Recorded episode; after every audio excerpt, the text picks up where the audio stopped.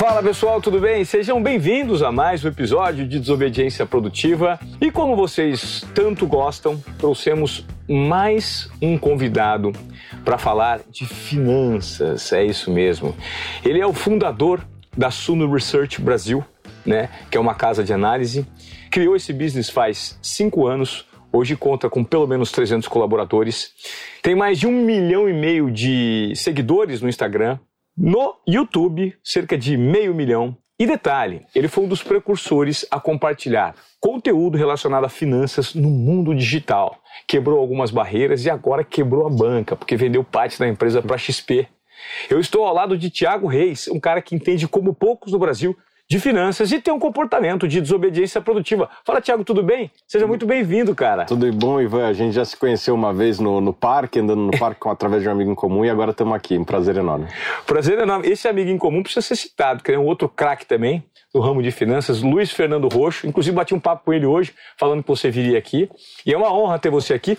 Cara, que explosão você deu recentemente no mercado, né, com a Suno Research foi vendido agora recentemente para a XP. Eu gostaria de começar a te perguntar aqui, porque o nosso objetivo é gerar provocações para o público uhum. desobediência produtiva. O cara que tem dificuldade para organizar as finanças, tem dificuldade para organizar não só as finanças pessoais, mas as finanças da empresa. Né? Como estabelecer algumas métricas, alguns prazos, aquele que não sabe em que carteira de ações operar, em que apostar, em que não apostar. E eu acho que você talvez venha cá para dar essa luz para a nossa audiência relacionada a isso. Eu queria começar perguntando como você enxerga hoje a educação financeira no Brasil, dentro de uma escala uhum. que ainda pode melhorar. Eu diria que é uma nota muito baixa na média, tá? As pessoas, infelizmente, não têm consciência tão grande a respeito de finanças, gastar menos do que ganha, juros compostos, os números do Brasil são trágicos, né? 90 e poucos por cento dos brasileiros não conseguem poupar. É, alguém pode falar, ah, mas a renda do brasileiro é baixa sim, concordo, mas se você pegar outros países de renda semelhante, mesmo assim os caras conseguem poupar mais, né? Exemplo da China, por exemplo. É, então, a consciência financeira no Brasil ela, ela é baixa. Ela tem melhorado, então acho que o trend é positivo, a tendência é positiva. Eu acho que a gente parou de piorar e, e, e, engatamos uma marcha na direção correta, mas talvez não na velocidade que precisaríamos, né? É, é, acabei de falar uma estatística, uma outra estatística, né? O Brasil hoje tem por volta aí de 2,5% da população que investe em ações. Lá fora, nos Estados Unidos é mais 50%.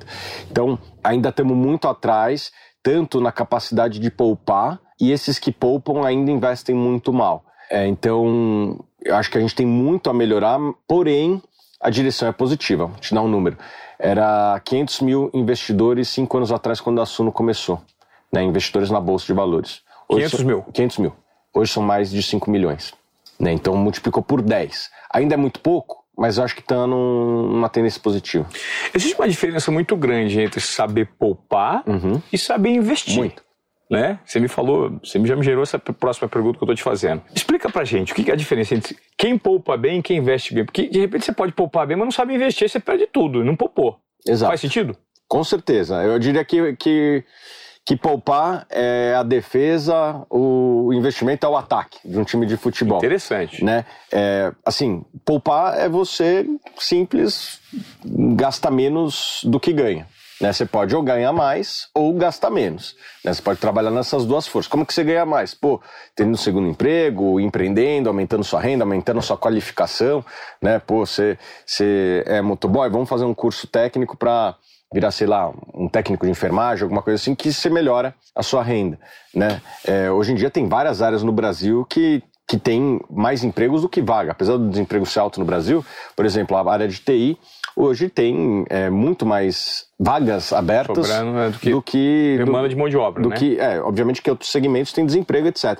Mas se eu fosse uma pessoa atrás de renda, eu consideraria me tornar um técnico de, de TI. Né? Para quê? Para aumentar minha renda. Mas não adianta nada você aumentar sua renda se você gastar na proporção. Né? Isso é um erro que muitas pessoas fazem. O cara ganha, vai aumentando sua renda e gasta, é, às vezes até mais do que aumentou a renda. Daí não tem jeito. Vai ter que tomar dívida, vai ter que vender é, algum ativo, uma casa, um carro, para pagar essa dívida. É, então, isso é poupar. Não, não, é muito a minha especialidade. Tem caras muito bons que falam disso. Recomendo é, seguir o Serbase, né? Gustavo Serbase. Ele tem vários livros maravilhosos a respeito desse assunto de fazer sobrar dinheiro no final do mês. Isso é poupar. Investir é a segunda etapa. O que fazer com esse dinheiro que você conseguiu economizar no final do mês? E existem muitos tipos de investimento que você pode fazer. É, eu é, minha especialidade são os investimentos financeiros, né? principalmente aqueles de renda variável. O que é investimento financeiro? Aquele que é listado na bolsa. Né? Existem investimentos que não são ligados a isso. Então você pode investir em imóveis, pode comprar uma casa, reformar. Isso é um investimento. Pode ser um investimento bom, pode ser um investimento ruim. Mas a, a minha especialidade são os investimentos financeiros, mais, espe mais especificamente ações e fundos imobiliários, que eu acredito que são duas categorias que ao longo do tempo criaram muito valor para aqueles que aplicaram nela. E se você tem uma capacidade analítica acima da média, você vai ter retornos acima da média também. Então, é mais ou menos essa minha a minha escola, eu tento ter retornos acima da média fazendo análise das empresas, né? É mais ou menos isso. E para o cara que está nos ouvindo, ele necessariamente precisa ter um conhecimento profundo uhum. para ter esse conhecimento, essa capacidade analítica acima da média, ou existem empresas que fazem isso para ele tá. hoje? Tá. Muito boa pergunta. Assim, você pode estudar e se tornar um bom investidor? Sim, eu acho que isso é possível, ainda mais no mundo de hoje que tem muita informação, é, mas esse é um preço que você paga. Você vai ter que estudar oito horas por dia, quatro horas por dia, porque você está competindo com pessoas que estão estudando isso. Tá, mas né? você diz isso para você gerenciar seus próprios investimentos? Tem não, gente, necessariamente, né? Não, tem, tem investidores individuais que, que fazem isso. Uhum. Né? Eles estudam, se aprofundam, leram vários livros. Hoje em dia tem vídeos muito bons no YouTube, etc. Só que esse é o preço que a pessoa paga. Né? Você quer se tornar bom em alguma coisa? Você vai ter que ralar em qualquer coisa na vida, né? E tem gente que segue esse caminho. Nem todo mundo quer pagar esse preço. Eu diria que a maior parte das pessoas não querem pagar esse preço. E daí, para isso, tem empresas focadas em investimento, como é o caso da Suno. A gente não tem cartão de crédito, a gente não, não, não, não faz é, conta corrente, nada disso. Na indústria financeira como um todo, a gente resolveu focar somente em investimentos.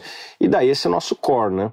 Então, você pode contratar um serviço como o da minha empresa, existem outros, né? É óbvio que eu vou falar da minha empresa aqui, claro. mas existem outros. Mas investimentos é uma coisa como qualquer outra na vida. Você pode você fazer o seu churrasco, ou você pode ir numa churrascaria. Você pode você cortar o seu cabelo, ou você pode ir numa barbearia. É, geralmente, você pagar por um serviço de um especialista vale muito a pena porque o cara tá há anos naquela indústria, o cara é um apaixonado, o cara tem mais contatos, o cara tem mais experiência, o cara estudou muito mais.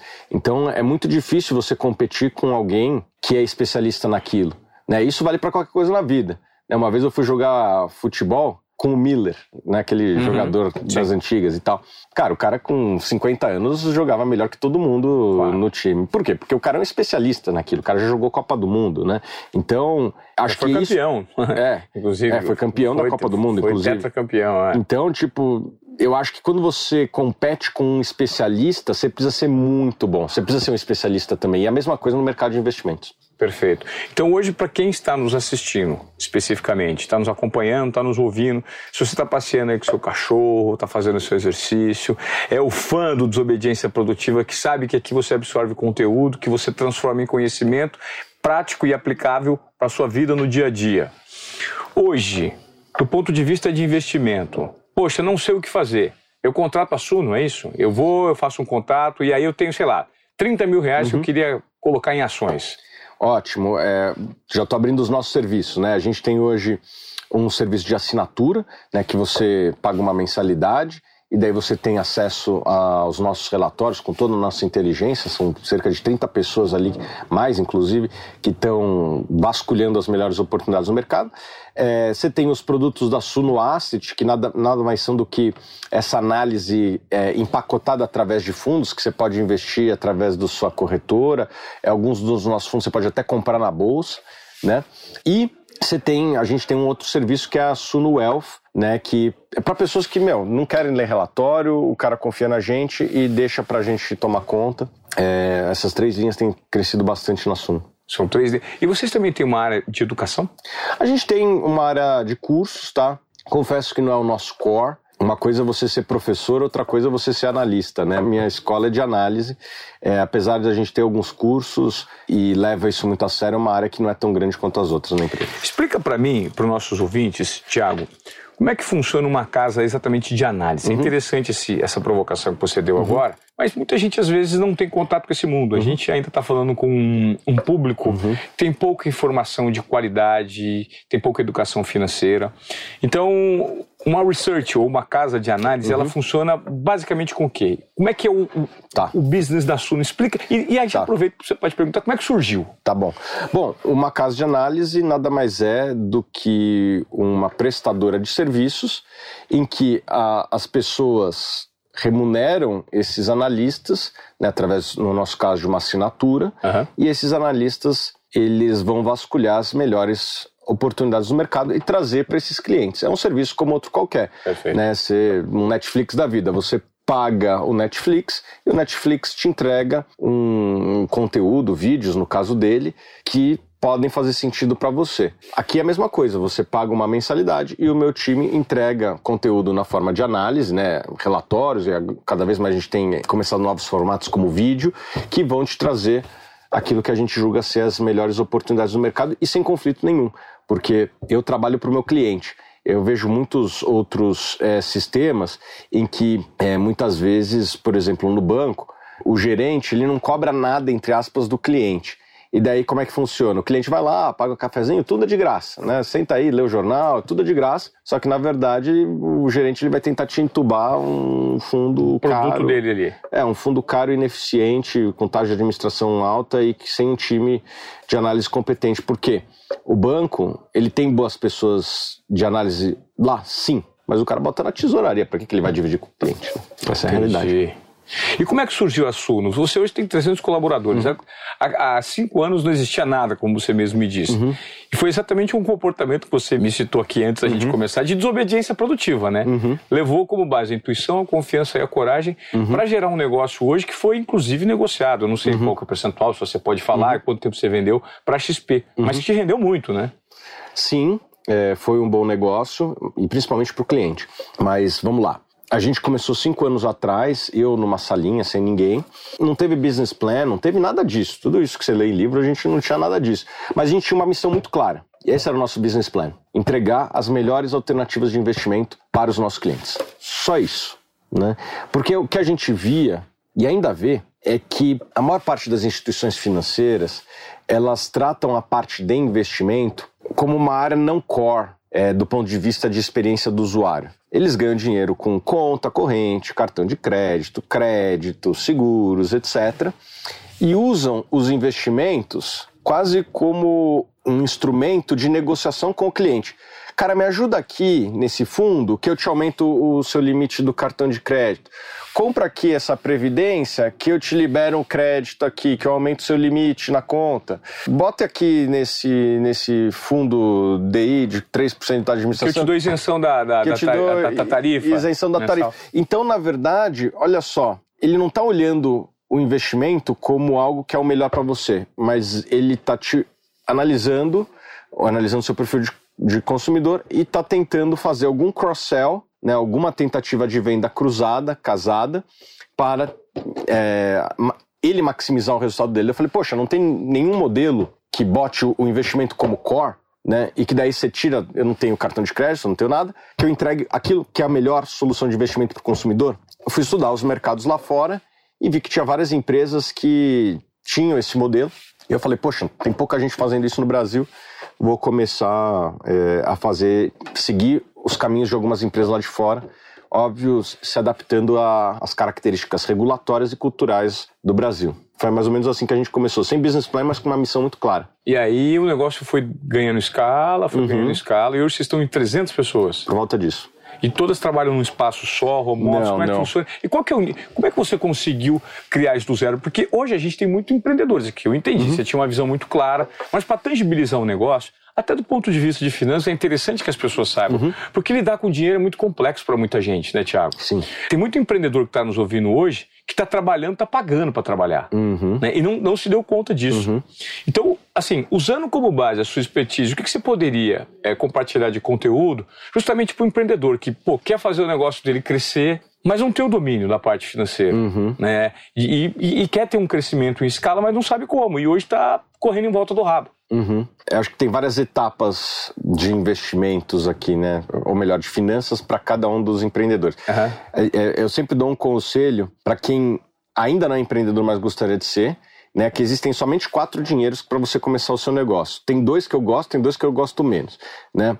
Quais são os dois que eu gosto? Você pode começar com o dinheiro do cliente pô, vou te vender esse serviço aqui ou produto, você me paga e eu vou buscar mercadoria lá, né? Então você pode pegar o cliente te antecipando. Né? Se for um serviço, então nem se fala, né? Pô, vou começar a dar aula de violão aqui, sei lá.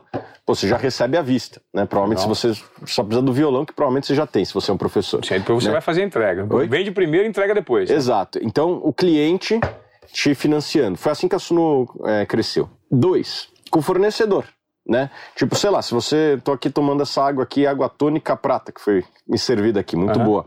Pô, se eu tivesse um fornecedor que me, me desse, lá, 10 caixas disso aqui e, pô, eu fosse vender no sinal, pode ser que eu começaria um empreendimento, que depois pode virar um varejo, pode virar muito mais outras coisas, uhum. né? Tô dando um exemplo aqui é, o fornecedor prático. entra como parceiro. O fornecedor ele me deu 10 caixas lá e, e, eu vou pagar ele depois. Daí tem que pagar depois também. Uhum. Óbvio que confiança é, não se ganha tão simples, você tem que talvez ter um network, conhecer uhum. o cara, te conhecer no olho a olho e tal. Mas esse é o fornecedor é, dando a matéria-prima para você vender e depois que você vender, você paga e tem que pagar ele depois. Esses são os dois melhores dinheiros, né? Porque daí você não, você não botou capital próprio, você pegou capital de terceiros, ou do cliente ou do fornecedor. E os outros últimos dois é ou de investidor, você tem um sócio financeiro, né? Ou banco. Esse aqui eu não recomendo muito porque os juros são muito altos no Brasil e a maior parte dos negócios não vão conseguir sobreviver pagando os juros bancários que são extremamente altos no Brasil. Então, é mais ou menos é, essa etapa inicial. E eu sempre falo para as pessoas, cara, tente ser lucrativo a maior parte do dia. Ah, mas o Zuckerberg não, não foi assim, ele demorou, sei lá, 10 anos para ter o primeiro real de receita. Tá, isso aqui é uma exceção, tá, pessoal? Se seu negócio não é o próximo Facebook, e provavelmente não é, acho que são poucos negócios que, que têm essa característica, vamos pensar como um negócio de verdade, ser lucrativo todo mês? Né? Então tente ser lucrativo todo mês. Essa é a minha dica que eu tenho para os empreendedores brasileiros. É interessante que você falou tentar ser lucrativo, mas quando o cara, por exemplo, ele tem algo que ele ama fazer, uhum. que ele coloca parte do dinheiro ali, aqui não é o core business dele, uhum. mas ele começa a gerar valor, gerar transformação, e ele não sabe como monetizar. Você usou o exemplo do Mark Zuckerberg. Uhum. Mesmo assim, ainda existe maneiras de você encontrar formas de monetização, de trabalhar isso financeiramente no médio e longo prazo? Acho que é, sim e não. Eu vou começar pelo sim. Eu acho que qualquer paixão, qualquer audiência é monetizável. Tem vários exemplos de pessoas que começaram, sei lá, a fazer receita de bolo no Instagram e daí depois começaram a vender bolo para festa, etc. e começaram o negócio, né? É, Pô, quem, quem nunca viu aquele cara lá que, que faz churrasco e bota um salzinho assim, né? Já viu esse cara? O Nurse, é. É. esse turco, cara, né? esse é. cara, ele tinha uma churrascaria na, na Turquia, né? E virou uma potência global. Então, Perfeito. Eu acho que se esse cara conseguiu, pô, a Turquia é um país menor que o Brasil. Se esse cara conseguiu é, ganhar essa escala, acho que prova numa churrascaria, que é um negócio ultra fragmentado, né? Uma churrascaria na Turquia conseguiu ter essa escala, prova que sim é possível para todo mundo. Mas eu acho que em algum momento o cara vai ter que focar full time nisso. Eu tenho certeza que, que esse cara do, do da churrascaria Inus, ele não tem, não tem aquilo como um hobby, é full time. É muito difícil ser competitivo sem você estar tá se dedicando full time. Quais são os exemplos que você tem notado no mercado, do ponto de vista de finanças, que o empreendedor mais desliza no processo de crescimento de uma empresa, de gerenciamento de finanças? É, de finanças, ah, eu acho que não ter conhecimento básico de contabilidade. O cara não sabe o que é receita, não sabe o que é lucro, não sabe o que é geração de caixa. Às vezes o cara tá tendo uma geração de caixa, mas na verdade ele está tendo prejuízo. Né, e coisas do tipo que podem acontecer. Vou te dar um exemplo. Ah, eu tenho aqui um salão de festas. Me pagaram 100 mil reais para dar uma festa, que eu vou ter que entregar daqui seis meses. É, esse dinheiro está na minha conta. Mas quanto que vai custar a festa daqui seis meses? Se custar 110, eu tomei prejuízo, mas esses 100 estão na minha conta hoje. Então, muito empreendedor, por não ter conhecimento de contabilidade, acaba fazendo erros muito básicos. Acho que tem que estudar contabilidade. Tem que estudar contabilidade ou tem que trazer alguém para dentro da empresa que entenda de contabilidade. É, mas mesmo se trouxer alguém, você tem que estudar também para. Você tem que entender um pouco. Não é tão difícil, você vai entender. E esse é um erro que muito empreendedor comete. Acho que é o erro mais comum que as pessoas cometem mais comum, né? Uhum. E tem muita gente trabalhando no vermelho, é, Tiago, hoje em dia, muito tra trabalhando assim. O, o, essa educação ainda é muito presente no mundo empre de empreendedorismo sim, no Brasil. Sim, e acho que pior que isso, Ivan, como o cara não tem controles ou o cara não tem uma visão financeira e não tem conhecimento de contabilidade, ele também erra na, na alocação de capital. O que eu quero dizer com isso? Às vezes o cara tem uma operação bem rentável, mas o cara tira dinheiro todo mês e vai aplicar em poupança pô, não valeria a pena você deixar na operação e construir uma segunda, terceira, quarta unidade, seja lá do que for. Então, é importante você ter essa, esse conhecimento de alocação de capital também e que ele vem junto de conhecimentos anteriores de contabilidade. Então, é, alocação de capital, eu acho que é onde a maior parte dos empreendedores erram também. Aonde que eu vou sobre esse dinheiro aqui no final do mês? O que, que eu vou fazer com ele? Né? Tem cara que faz um erro básico. Ah, vou primeiro dinheiro que ele tem, ele vou comprar um carro importado, né, caro. Pô, cara, se você às vezes você pegasse esse dinheiro e botasse na operação em dois, três meses, virava muito mais dinheiro e você comprava aquele carro, comprava dois daquele carro. Então, isso foi uma coisa que a gente não cometeu esse erro na Suno. A gente nunca pagou dividendo, a gente sempre é, cresceu com a própria geração de caixa da empresa. Me, me explica isso melhor. Ótimo. Bom, acho que a Suno ela sempre teve uma visão financeira equilibrada no sentido de que a gente não tem estoque, o que custa, é um business que não vai estoque. Todas as nossas decisões de investimento a gente transformou em despesa. O que eu quero dizer com isso? Em vez de a gente construir um escritório, a gente ficou durante muito tempo na WeWork, que é um lugar que você paga, vamos dizer assim, a mensalidade. Sim. Né? E você tem flexibilidade para e você não onera muito, porque um escritório vai custar, sei lá, alguns milhões, né? Hoje em dia em São Paulo custa isso. Pô, se a gente pudesse economizar esses milhões e investir no que realmente traz resultado, sei lá, contratar gente, investir em tecnologia, investir em marketing, distribuição, etc., em forças de vendas, a gente sempre preferiu investir nisso do que em coisas que podem ser facilmente substituídas por despesa, como é, por exemplo, o caso de escritório.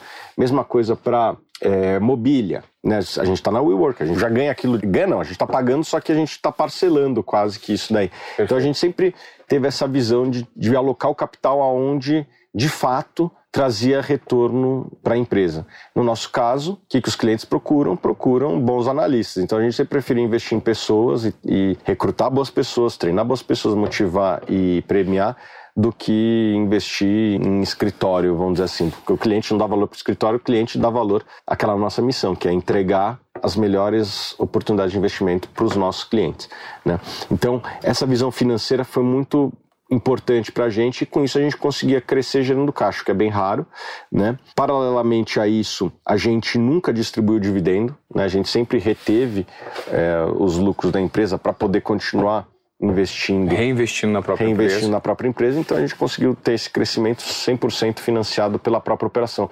Agora, mais recentemente, a gente teve um, um, sócio com uma participação minoritária, como se disse, como você próprio disse, a XP, ela fez uma aquisição de uma participação minoritária, está injetando um capital importante na empresa é, isso vai permitir que a gente dê passos maiores ainda do que a gente já nos trouxe até aqui. Do ponto de vista do mercado de ações no Brasil, qual é a sua avaliação? É, você acredita que existem empresas que hoje passam uma percepção de valor que não é consistente. Muita gente. É, é, é um quebra-cabeça, né? uhum, né? Isso é um... é um... grande jogo de xadrez, né? Muito. Saber onde colocar, uhum. onde alocar o seu recurso, para não ter um tombo aqui. Exato. É. Hoje, muita gente sofre com isso, da dor de barriga, porque, uhum. rapaz, a bolsa caiu, tô com dor de cabeça, tô com dor de barriga, uhum. é, por conta disso. Uhum. Como proceder, Thiago?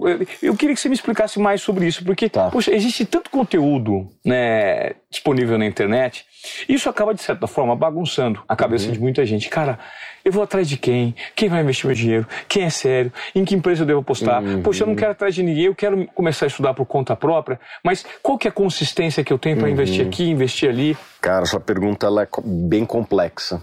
O mercado financeiro é uma mistura de xadrez, é uma mistura de quebra-cabeça, é uma mistura também de campo minado. Se você confia na pessoa errada, você vai se dar muito mal. Mas é, eu acho que, inclusive, essa percepção que a gente está falando agora, pô, ele é um quebra-cabeça, ele é um campo minado, ele é um tabuleiro de xadrez. Eu acho que a, a gente acaba também, uhum. às vezes, ao falar disso de uma maneira abrangente, uhum. afastando aquele cara que quer começar. Ah, mas isso vai ser muito complicado para mim, eu vou demorar muito tempo para entrar. É. Não vou conseguir. Então, a gente precisa hoje encontrar no Brasil uma maneira necessariamente uhum. mais simples de resumir alguns conteúdos para fazer com que fique a pessoa que esteja nos ouvindo, que esteja uhum. procurando isso, dê o primeiro passo e comece a investir para ver que o resultado vem e não é tão complicado assim. Você uhum. concorda com isso? Concordo. Por outro lado, eu acho que a maior parte das pessoas não tem a capacidade de fazer discernimento se a pessoa que está oferecendo algum investimento para ela tem de fato conflitos ou não. E tem conflitos do, dos mais variados tipos, cara. É, alguns que, que são até, entre aspas, criminais, entendeu? Tipo, pô, tem cara aí que fica promovendo ações na, na internet para a ação subir e a opção derivativa daquilo sobe vezes dois, vezes três, vezes quatro. Eu acho que tem que você tem que partir de um princípio que é trust nobody. Não acredite em ninguém, né? Nem em mim. Questione, questione. E na hora que você começa a questionar, você talvez consiga entender alguns conflitos que, que possam existir dos mais variados. Então, é isso que eu, que eu sugiro para todo mundo. Sempre se questione, é, seja sempre um autodidata. E se você quiser se proteger, sempre procure um profissional que tenha uma certificação. Acho que isso daí já é um bom caminho. Mostra que o cara, no meu caso, né, eu, eu sou membro da PIMEC.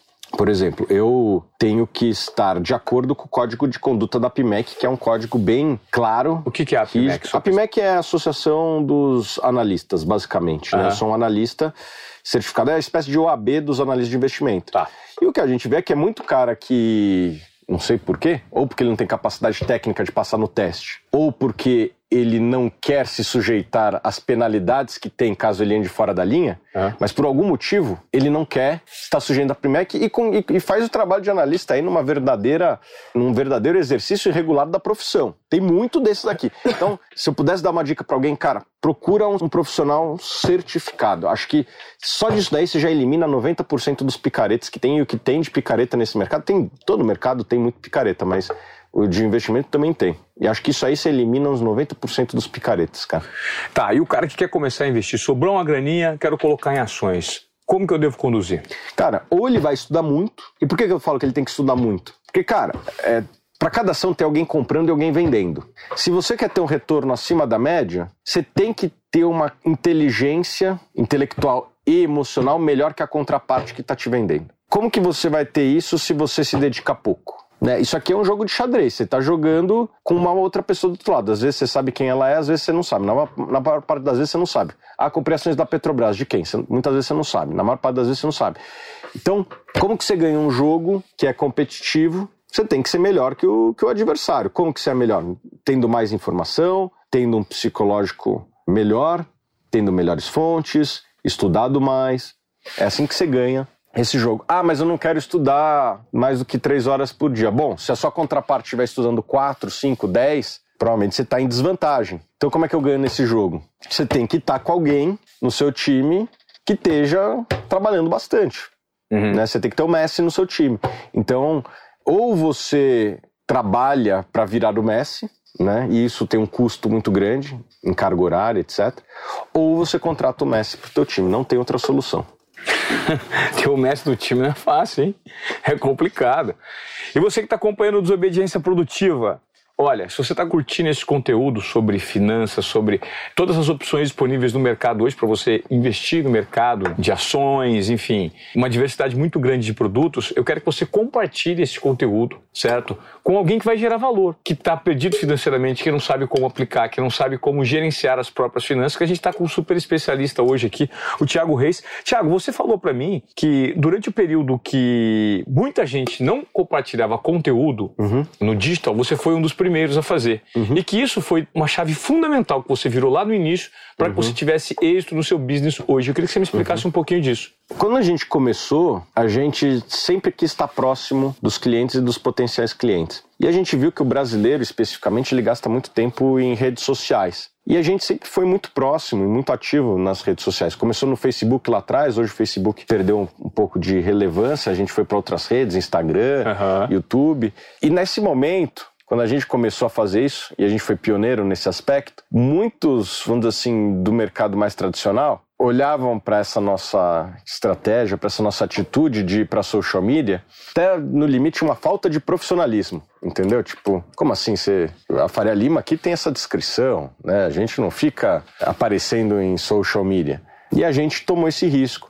E durante muito tempo, é, algumas pessoas até usavam isso para inferiorizar a Suno, aquela rapaziada do Instagram, né? Tipo, como se fosse um cidadão de segunda classe. Só que assim, acho que como tudo na vida, os resultados eles convertem mais que tudo.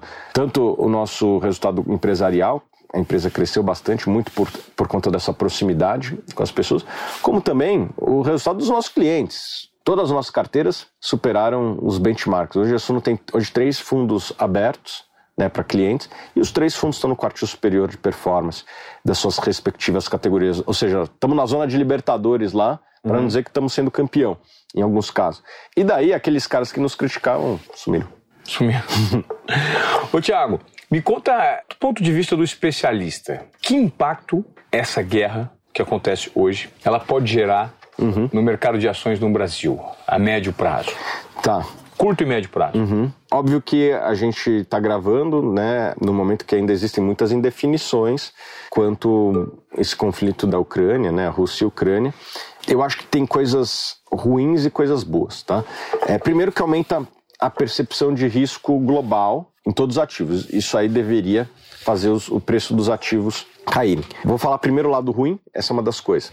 É, segundo, a Rússia ela, e a Ucrânia, elas são produtoras de algumas commodities muito importantes. Isso aí faz o preço das commodities, como petróleo, gás natural. Gás natural. Agora o, o, o trigo, né? O trigo disparou de preço. Pra você ter noção, o petróleo vai em tudo. Tipo, as pessoas acham que petróleo é só gasolina. Mas, cara, é tudo. Essa caneta, esse óculos, né? Provavelmente esse microfone aqui. É, com certeza, né? Isso aqui é pedaço de plástico. Então, é muito difícil viver uma sociedade moderna sem os derivados é, do petróleo. E isso está aumentando de preço. Essa parte ruim. Né, a inflação e o aumento da percepção de risco dos investidores globais. Qual que é a parte boa né, para nós brasileiros. Olhando o copo meio cheio também, né? Porque tem o copo meio vazio e o copo meio cheio. Eu acho que assim, muitas coisas na vida são relativas, né? É, e o Brasil, no relativo, ele ganha espaço entre os emergentes. Então, só para te dar exemplos práticos, vários investidores globais com mandatos de investir em países emergentes não podem mais investir na Rússia. Onde que vão investir? O Brasil é um dos destinos, assim, é dança das cadeiras do capital, né? Tiraram um competidor do, do Big Brother aqui, né? Sobra mais para os demais. Né? E o Brasil é um candidato forte a entrar capital. Inclusive, esse ano acho que já entrou 30 bilhões de reais no Brasil de capital de estrangeiro. Isso valoriza os nossos ativos, né? Isso é bom para o nosso país. Outra coisa positiva, o Brasil ele é um produtor de commodities inclusive de petróleo. Né? A expansão da Petrobras ao longo dos últimos anos foi bastante relevante, a produção da Petrobras é muito alta e o Brasil se transforma meio que da noite para o dia numa fonte confiável de fornecimento de matérias-primas. Pô, não dá para confiar na Rússia, porque os caras vão lá e, e atacam países é, da noite para o dia. Pô, quem que não faz isso? O Brasil tem vários problemas, mas acho que esse é um problema que a gente não tem, né? A gente não se envolve muito em guerra, uhum. né? Ah, tem problemas de violência urbana no Brasil? Sim, tem, mas esse é um tipo de problema que quem está comprando matéria-prima não liga muito. Um país que compra petróleo, um país que compra soja da gente, um país que compra carnes da gente, um país que compra minério de ferro da gente, ele olha para isso e fala: bom, isso é mais um problema interno de vocês do que um problema que pode me gerar problemas aqui no meu país. No relativo, o Brasil sai muito bem também aqui né, o Brasil ganha, vamos dizer assim, uma reputação de ser um país que não faz esse tipo de besteira. A balança comercial do Brasil deve ser muito favorável, né, são mais dólares entrando no nosso país e, historicamente, quanto mais dólar entra no país, em algum momento ele entra na economia também. Os preços de várias commodities já está subindo bastante e o Brasil é um exportador de commodities. Preço de minério de ferro está subindo, preço do aço está subindo, preço do petróleo está subindo, preço da soja está subindo. Isso é mais dinheiro no bolso de quem produz. Alguém pode falar, poxa, mas são poucos agricultores e tal. Primeiro que não são tão poucos assim, mas mesmo se fosse, boa parte desse capital que eles estão ganhando a mais, ele entra na economia de alguma forma. Uhum. O agricultor, ele não é um alienígena, ele é gente como a gente. Ele ganha mais, o que, que ele faz? Gasta mais. Reforma a casa, troca de carro, faz cirurgia plástica, compra a segunda, terceira casa. Ele é gente como a gente. Ah, mas o cara gasta fora do Brasil também, gasta também um pouco fora, isso é verdade, mas a maior parte dos gastos de uma pessoa que vive no Brasil acaba sendo no Brasil.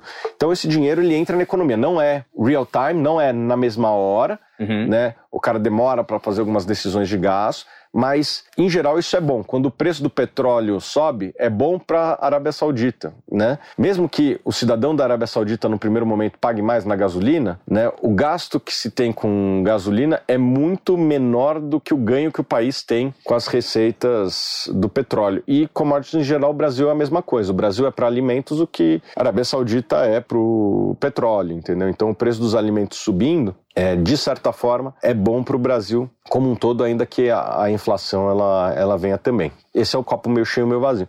Então, eu não acho que é o fim do mundo para nós brasileiros. Óbvio que estamos gravando hoje, se escalar para um conflito maior, é, alguma coisa assim, podemos mudar de opinião. Mas acho que mesmo se se escalar para um conflito maior, vamos pensar no cenário apocalíptico, nós aqui da América Latina somos um pouco relevantes no mercado internacional, entendeu? Vai ser mais ou menos, sei lá, no pior cenário, como se fosse Segunda Guerra. Fica ali naquela região da Europa, lá, um monte de gente se matando, e não, nem tem muito porquê olhar para cá. É um país muito grande, é um país que fica em cima do muro, né, não se posiciona muito, não arranja briga com ninguém. E existem problemas maiores para as forças militares se preocuparem do que com o nosso pequeno país aqui. Levando em conta esse cenário, é um bom momento, na uhum. sua opinião, para investir em ação? Sim, eu acho que todo dia é um bom momento. É impossível fazer market timing, eu não acredito nisso. Ah, putz, eu vou comprar na mínima e vender na máxima. Cara, boa sorte, isso não acontece nem entre os especialistas. Eu estou nesse mercado há muitos anos, tendo bons resultados, e eu nunca consegui comprar na mínima e vender na máxima. Isso esquece, e outros também são assim, tá? Pega o Warren Buffett, ele não compra na mínima e vende na máxima. Nunca é assim. É, ninguém ninguém né? tem bola de cristal? Né? Ninguém né? tem bola de cristal.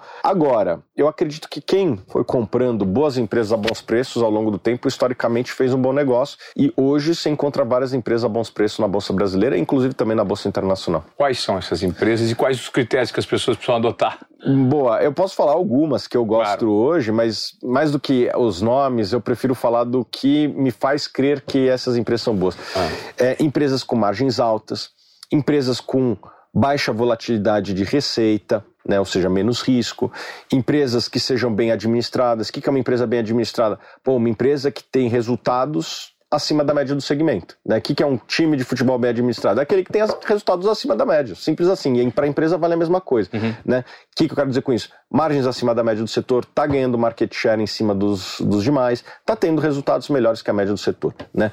É, balanço sólido, né? pouca dívida, empresas que tenham um histórico de fazer boa alocação de capital. Pô, essa fábrica que a, que a empresa construiu é lucrativa ou foi um mau projeto? Nessa aquisição foi bem feita ou foi mal feita? E tudo isso dentro dos balanços financeiros que a sua empresa solta, do, dos, das, das, Sim, isso a gente das faz avaliações. Muito. Isso a gente faz muito. Né? E por último, você quer a empresa boa e barata, né? Você quer comprar um, um carro bom e pagar pouco, é mais ou menos isso. Ações não é muito diferente. E você encontra várias empresas no Brasil desse momento, posso citar algumas aqui que eu gosto. Gosto do Banco do Brasil, gosto das grandes empresas aí, talvez que o pessoal conhece, gosto de Vale, gosto de Petrobras, gosto de Itaúsa, é, daí tem várias empresas menores que eu, eu gosto de Facebook, gosto de Amazon, gosto de Booking, gosto de várias empresas, eu estou falando só algumas que vem na cabeça agora que a pessoa que está nos ouvindo provavelmente conhece. Tem outras empresas que eu gosto que talvez o cara nunca ouviu falar, né? Uma Irani da vida, uma Boa Safra, são empresas que não têm essa expressão que tem uma Petrobras, mas que são ótimas empresas também e que eu acredito que todas elas respeitam esses critérios que eu falei anteriormente.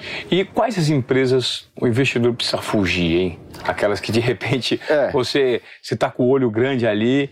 Eu e, acho que são as empresas que, que são antítese dessas que eu falei. Empresas que não têm margens altas, empresas decadentes, empresas que são mal geridas, empresas com balanço frágil, empresas muito caras. Essas empresas ultimamente estão indo bem mal. Legal. Tiago, para a gente finalizar aqui, qual é a orientação que você dá para o ouvinte do Desobediência Produtiva que ainda não entrou no mercado de investimento, que ainda tá. entende pouco de finanças e que precisa alinhar uhum. esse mindset? Tá. Né? Fala assim, pô, dinheiro é algo importante, tanto no gerenciamento que eu preciso ter uhum. com as minhas finanças, quanto no, na, no investimento do excedente. A gente falou uhum. sobre poupar e aplicar. Uhum. Né? Saber poupar e saber aplicar é muito importante. E o que a gente quer aqui é justamente gerar valor para você que está ouvindo Desobediência Produtiva com o conhecimento do Thiago. Uhum. Cara, o conselho que eu dou é comece. Eu acho que se aprende muito no processo, entendeu? É mais ou menos que nem andar de bicicleta. Você pode ler 50 livros de como andar de bicicleta, mas você vai aprender como? Andando. Cara, tomando os tombos. É isso. Né? Você aprende com os erros, aprende com os acertos também. A partir do momento que você dá o primeiro passo, né, você já está na direção certa. Né? Eu fiz uma vez o caminho de Santiago e foram um milhão de passos da fronteira da Espanha até Santiago. Quantos dias? Há 35 dias, falta disso. E o passo mais difícil é o primeiro, né? Total. Então eu acho que isso é que as pessoas têm que fazer. Dá o primeiro passo, abre uma conta numa corretora e compra uma ação. Compra pequeno, não tô falando para você vender sua casa e fazer. E pouca mas, coisa pouca mesmo, cara, 500 hoje, reais. Com 500 reais você já compra, já compra. No fracionário você já compra ação de quase qualquer empresa. Legal. Entendeu? Eu acho que e 500 reais não vai quebrar ninguém, entendeu? Tipo, vamos supor que você erre e perca tudo. Você perdeu 500 reais e no mínimo você vai sair com uma lição. Perfeito, legal. Galera, se você acompanhou esse conteúdo até aqui com o Thiago Reis, por gentileza, compartilhe. A gente sempre tenta aqui nos Obediência Produtiva gerar algum tipo de benefício, de provocação, de insight, de conhecimento para que você adote no seu dia a dia tendo um comportamento de desobediência produtiva, foi exatamente o que o Thiago Reis teve há exatos cinco anos, montou uma empresa que hoje tem 300 colaboradores, porque investiu primeiro na paixão dele, com organização e, claro, com muito estudo relacionado a finanças e investimentos. Thiago, foi um prazer tê-lo aqui, obrigado pelo seu tempo e uma honra tê-lo no Desobediência Produtiva. Beleza, Ivan, muito obrigado por estar aqui, foi um enorme, essa conversa foi muito especial, espero vir mais vezes. É isso aí, tamo junto, valeu!